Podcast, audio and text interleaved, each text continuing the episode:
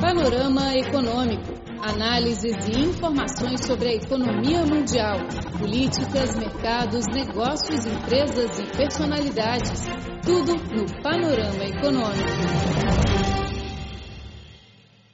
Olá, caro amigo. Este é Panorama Econômico. Sou sua amiga Flor Bela Go, do estúdio de Beijing.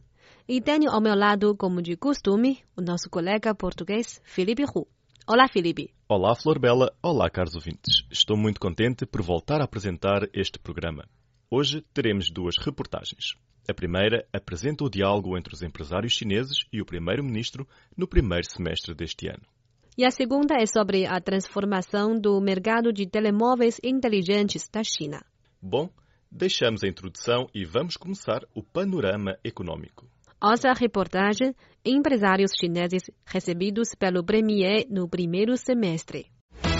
Panorama Econômico, seu boletim informativo. Na primeira metade deste ano, os representantes de pelo menos 10 empresas chinesas foram recebidos pelo primeiro-ministro chinês Li Keqiang em Beijing, trocando ideias com o líder chinês acerca do desenvolvimento da economia chinesa.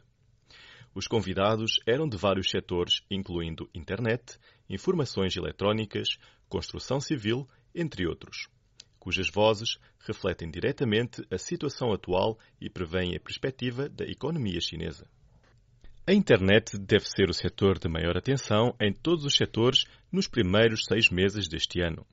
A Suning é uma das melhores empresas nesta área, sendo também um bom modelo de transformação da indústria tradicional no novo setor recorrendo à internet.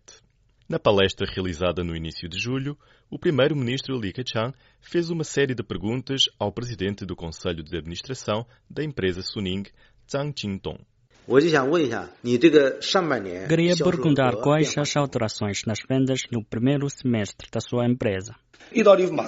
O relatório de janeiro a junho vai sair logo e a venda deve crescer mais de 30%. Já é uma velocidade de crescimento bastante alta. No ano passado, houve muitas caixas das lojas offline e lojas físicas, mas estas conseguiram insistir e o governo também ofereceu apoio para que as empresas da internet cooperassem com as empresas tradicionais. Agora, ouvimos cada vez menos caixas. A competitividade passou a ser mais forte após a combinação online e offline, não é isso? Sim, é isso mesmo.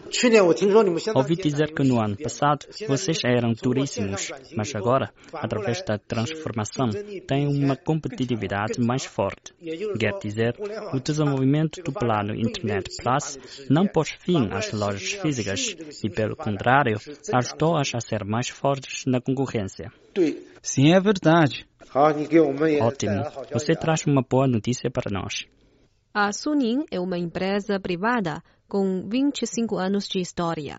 Antigamente era uma empresa tradicional que vendia a varejo os eletrodomésticos. Agora é um grupo com plataforma de venda online, aplicações de celular e mais de 1,6 mil lojas físicas. Logo após a palestra do governo, o grupo Suning entrou na indústria de TV e internet. O objetivo é criar o maior sistema de televisão inteligente e realizar a cobertura mais ampla na China. Ainda no início deste ano, o primeiro-ministro Li Keqiang presidiu uma reunião para ouvir as opiniões dos especialistas, intelectuais e empresários ao relatório do trabalho do governo. O CEO do grupo Baidu, Lin Yanhong, disse que, incentivada pela Polícia Governamental de Apoio ao Setor dos Serviços, a empresa desenvolveu um novo negócio que pode aumentar a eficácia da indústria terciária recorrendo à tecnologia da internet. Agora, a taxa média de frequência do cinema em todo o país é de entre 15% e 20%. Através da internet, mais pessoas podem ir ao cinema e escolher o tempo mais adequado para elas, de modo a melhorar notavelmente a bilheteria. Outro exemplo é a indústria de restauração. A atual taxa de frequência do restaurante ao jantar é de 30%. Com a ajuda da tecnologia da internet móvel, a taxa pode aumentar para 70% ou provavelmente até 120%. O relatório do trabalho do governo deste ano declara pela primeira vez criar o plano de Internet Plus, promovendo a combinação da internet móvel, computação em nuvem, grandes dados, internet de coisas com a manufatura moderna e estimulando o desenvolvimento saudável do comércio eletrônico, internet industrial e finanças online, além de orientar as empresas da internet a entrarem no mercado internacional. A combinação harmoniosa da tecnologia informática e indústria tradicional é considerada como um novo ponto de crescimento da economia chinesa.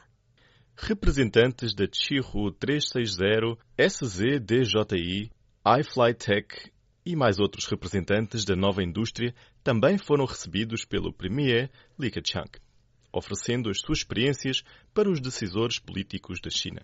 Há mais de um ano, a SGDJI era apenas uma empresa pouco conhecida, produzia veículos aéreos não tripulados civis de pequeno porte. Após um ano, esta já ocupou cerca de 70% do mercado mundial deste produto cujo mercado principal se concentra nos países europeus e americanos. Nos últimos dois anos, o número de trabalhadores aumentou de 300 para 3,5 mil pessoas. Nesta empresa com nove anos de história, a idade média dos trabalhadores é de apenas 26 anos e a dos seus fundadores de 35 anos. A empresa obteve 75 milhões de dólares americanos de investimento de risco oriundo de Silicon Valley. Falando sobre a razão do sucesso, o vice-presidente da empresa, Shao Jianhuo, disse que a resposta é inovação. A empresa prima no mercado internacional pelas próprias tecnologias inovadoras, obtendo o elogio dos consumidores mundiais. Comovemos os clientes pelo nosso produto. Mudamos as opiniões do mundo sobre os produtos fabricados pela China com a inovação. Além de convidar empreendedores jovens ao seu escritório, o Premier chinês também visitou pessoalmente o Café 3W, localizado em Zhongguancun, para conversar com mais empreendedores. O governo chinês conclama e está promovendo com grande empenho o empreendimento e a inovação de toda a população neste ano. Nas conversações com empresários, Li Keqiang reafirmou. 我们八九亿的劳动力 a China possui uma mão de obra composta por mais de 800 a 900 milhões de pessoas. Caso 100 milhões de pessoas se dediquem ao empreendimento e à inovação, que mudança irá acontecer na estrutura da economia? Há 30 anos, dependíamos mais no trabalho duro. Hoje e no futuro, tanto o trabalho como a sabedoria serão necessários. Isso exige que o governo simplifique e descentralize os seus poderes e reduza as restrições de acesso ao mercado para estimular a vontade do povo para o empreendimento. Os empresários que conversaram com Li Keqiang não só compartilharam as suas experiências, como também expressaram as suas queixas. Em março, o chefe executivo do Orange Hotel, Wu Hai, publicou uma carta aberta na sua conta de rede social, intitulada Sentimos-nos tão oprimidos ao desenvolver a empresa durante estes anos. Na carta, listou vários problemas dos departamentos governamentais, tais como confusão e preguiça no trabalho, política obscura e não clara, entre outros, citando as suas próprias experiências. A carta chamou a alta atenção do primeiro-ministro e os empresários foram convidados para o governo para expressar os seus descontentamentos perante os responsáveis de ministérios, governos regionais e especialistas. A simplificação e a descentralização de poderes foram o foco de discussão dos empresários e autoridades.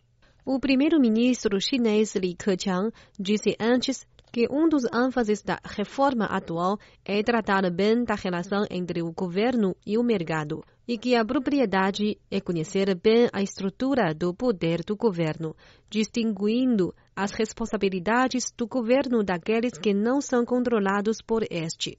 Se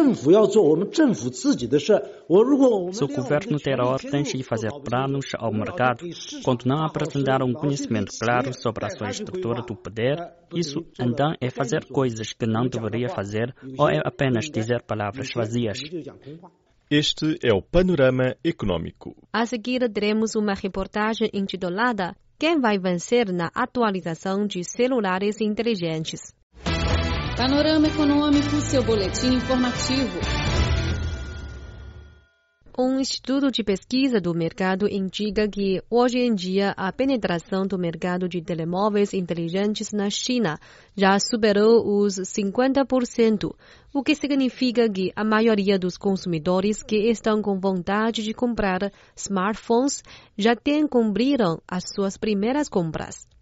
Então, ao escolher esse produto, quais são os fatores que os consumidores vão normalmente considerar? Tempo de espera, RAM e durabilidade e a velocidade do sistema não deve retardar com o tempo de uso. Eu prefiro os telemóveis domésticos, por exemplo, Xiaomi e Huawei. Ambos são excelentes, sendo até melhores que algumas marcas estrangeiras. Se a condição permitir, vou substituir meu celular por iPhone ou Huawei, porque agora estas duas são as melhores marcas no mundo. Uma é do sistema iOS e outra Android. Por um lado, com a crescente ocupação do mercado de telemóveis inteligentes, os usuários que compram celulares pela primeira vez diminuiu bastante. E o crescimento da venda desacelerou devido à intensa concorrência entre as anteriores empresas de celular e à acumulação de estoques. Por outro lado, a procura de individualidade dos consumidores está a aumentar, enquanto os requisitos deles para a qualidade de produtos continuam crescendo. Sun Chi, um dos analistas séniores da indústria de comunicação, considerou que nesta circunstância a única maneira para os fabricantes de smartphones sobreviverem e desenvolverem é ganhar o reconhecimento daquele grupo de consumidores que pretendem atualizar os seus celulares. Se nós considerarmos o ano de 2012 como a fase inicial da popularização dos telemóveis inteligentes, o ano de 2015 seria a segunda fase. Nesta fase, podemos sentir uma grande mudança dos consumidores, de prestar mais atenção às funções dos produtos. Durante um longo período, o desenvolvimento de smartphones da China tem aumentado em mais de 10% a cada ano. No entanto, agora percebemos que é difícil atingir esse índice de crescimento em 2015. Consideramos que daqui a 5 a 10 anos, a maior oportunidade do mercado de telemóveis inteligentes da China será a atualização de consumo. Então, no processo de atualização de smartphones, quais são as funções em que os consumidores têm mais interesses?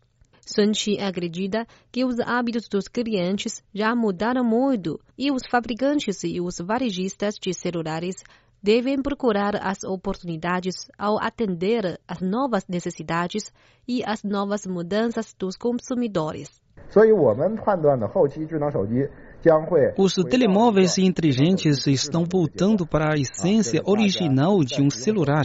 Isso é exatamente aquilo pelo qual os usuários se interessam atualmente.